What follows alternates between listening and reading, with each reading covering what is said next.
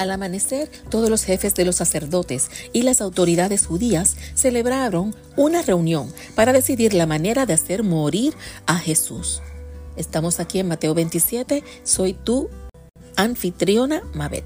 La muerte de Judas. Cuando Judas el traidor supo que Jesús había sido condenado, se llenó de remordimientos y devolvió las 30 monedas de plata a los jefes de los sacerdotes y a los jefes judíos. Les dijo, he pecado, he entregado a la muerte a un inocente. Ellos le contestaron, ¿qué nos importa eso a nosotros? Es asunto tuyo. Entonces él, arrojando las monedas en el templo, se marchó y fue a ahorcarse. Los jefes de los sacerdotes recogieron las monedas, pero dijeron, no se puede echar este dinero en el tesoro del templo porque es precio de sangre. Entonces se pusieron de acuerdo para comprar con aquel dinero el campo del alfarero y lo destinaron para cementerio de extranjeros. Por eso ese lugar es llamado campo de sangre hasta el día de hoy.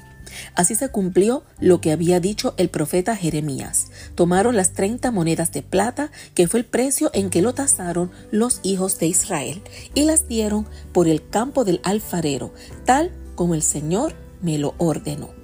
Palabra de Dios, gloria a ti, Señor Jesús. En la parte de la muerte de Judas, noto cómo Judas sintió remordimientos. Si tuvo remordimientos, fue que se arrepintió. Pero miren lo que pasa después que se arrepiente. En vez de simplemente enderezar sus caminos y empezar a servir a Dios con todo su corazón para mostrar su arrepentimiento, prefirió ahorcarse. ¿Cuántas veces nos ha pasado que uno se arrepiente de algo que hizo o de algo que sabe que debió hacer y no hizo? Ayudemos a darle esperanza a quien piensa en terminar su vida porque no es la solución. Todo se puede ver con otra perspectiva y se puede aprender de esos errores.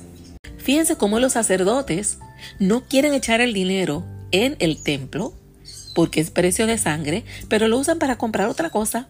Yo comparo eso cuando los católicos no comemos carne los viernes porque estamos en cuaresma, pero entonces no comemos langosta pulpo, en escabeche, como si eso fuera un sacrificio. Ese no es el sacrificio. El sacrificio es no comer carne. Se supone que los viernes durante la cuaresma los católicos no comamos carne, pero vienen otras personas, se creen que, ah, pues pollo no es carne, es ave, y se meten su pollito, o si no vienen y se comen una langosta, pulpo en escabeche, pero mira, ese no es el propósito. Para nosotros los católicos, aunque usted no sea católico, pues nos puede seguir escuchando. Pero los católicos, el sacrificio real debe ser ese día, si tú estás acostumbrado a comer, por ejemplo, pollo frito con arroz y habichuelas, ese día cómete solo el arroz con las habichuelas.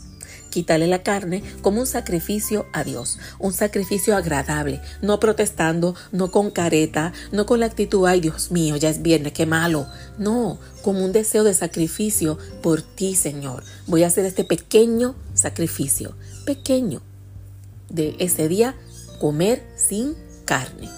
Muchas veces se nos olvida y nos comemos todo el mundo, pero no importa porque realmente, ¿sabes qué es lo verdaderamente importante? La actitud.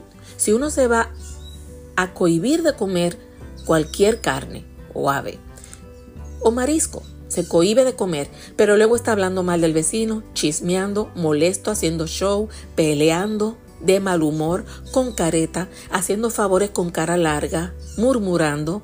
Mira, te puedes, es más, puedes dejar de comer el día entero, entero, y es como si no hubieses hecho nada. Lo que importa es la actitud de uno ir limpiando el corazón. Muchísimas gracias por haberme escuchado y comparte en tus redes. Hasta la próxima.